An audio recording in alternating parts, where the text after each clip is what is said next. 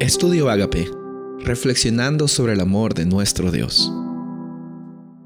El título de hoy es El calendario profético.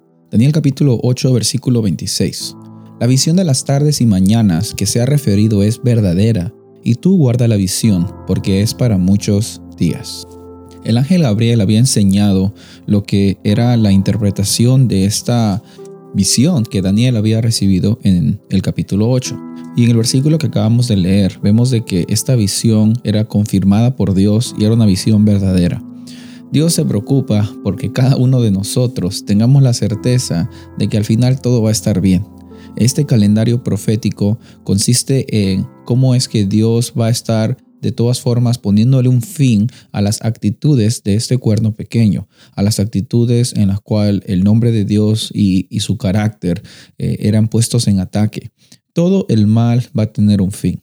Y este periodo es un periodo en el cual vemos después que Daniel se quedó un poco perplejo porque sabía que iba a pasar, sabía que iba a ser eh, momentos difíciles para el pueblo de Dios, sabía que iba a ser momentos en que aparentemente el mal iba a prevalecer, pero lo que él no sabía y no había recibido en la visión aún era cuándo es de que estos eventos iban a dar lugar. Sí sabía cuánto iban a durar, cuál iba a ser la progresión, pero lo que no sabía era cuándo iba a ser el, el momento, el año o el evento exacto que iba a conectar con el comienzo de este proceso de purificación, este proceso de, de juicio.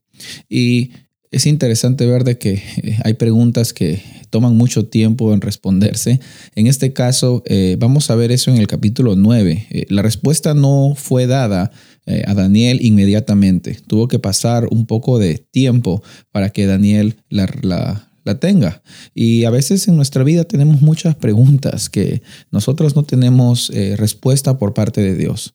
Tenemos que ser pacientes. Aparentemente pensamos de que no hay respuesta por parte de Dios, pero no significa de que Dios no esté actuando en nuestras vidas. No tengas dudas, Dios es real y Él anhela de que sea un Dios real también en tu vida. Entrégale tus actitudes, entrégale tus sueños, tus anhelos y, y Él va a hacer muchos milagros y muchas maravillas también. Vemos entonces que este lenguaje de juicio de Daniel 7 está muy conectado con el lenguaje de el oficio del santuario en Daniel 8 y al mismo tiempo vemos de que en este lenguaje también está incluido la creación que Dios ha hecho, porque tenemos que reconocer que Dios es nuestro Dios y es un Dios creador. Él es el único que tiene el poder para crear. Y cuando la pregunta viene, ¿cuánto es que va a durar esta visión? Eh, la respuesta es serán 2.300 tardes y mañanas. En este lenguaje profético podemos entender de que las tardes y las mañanas no eran días literales, sino eran días... Eh, simbólicos en el sentido de que representaban años.